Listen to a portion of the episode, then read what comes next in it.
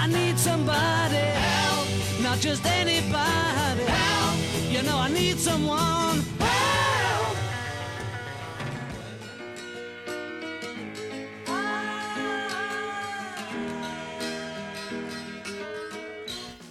Hello, I'm here today in the studio to tell you all you ever wanted to know about the hippie. First, when people talk about hippies, they usually think about men and women addicted to drugs. They had long hair and wore colorful clothes. However, do you know why? No? So let me explain to you.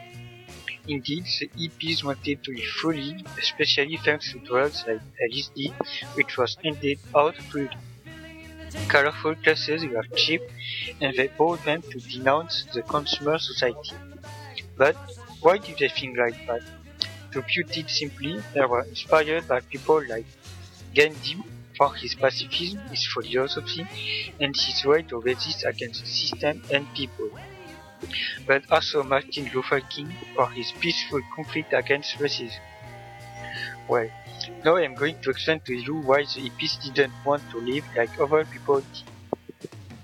In fact, a hippie refused to be a conservative adult because it was too mundane a life for him. Studying to find a job, working for money, buying a car, doing the military service, all that was too materialistic for them. Instead, they live in harmony with nature Indeed, they live from farming and livestock farming.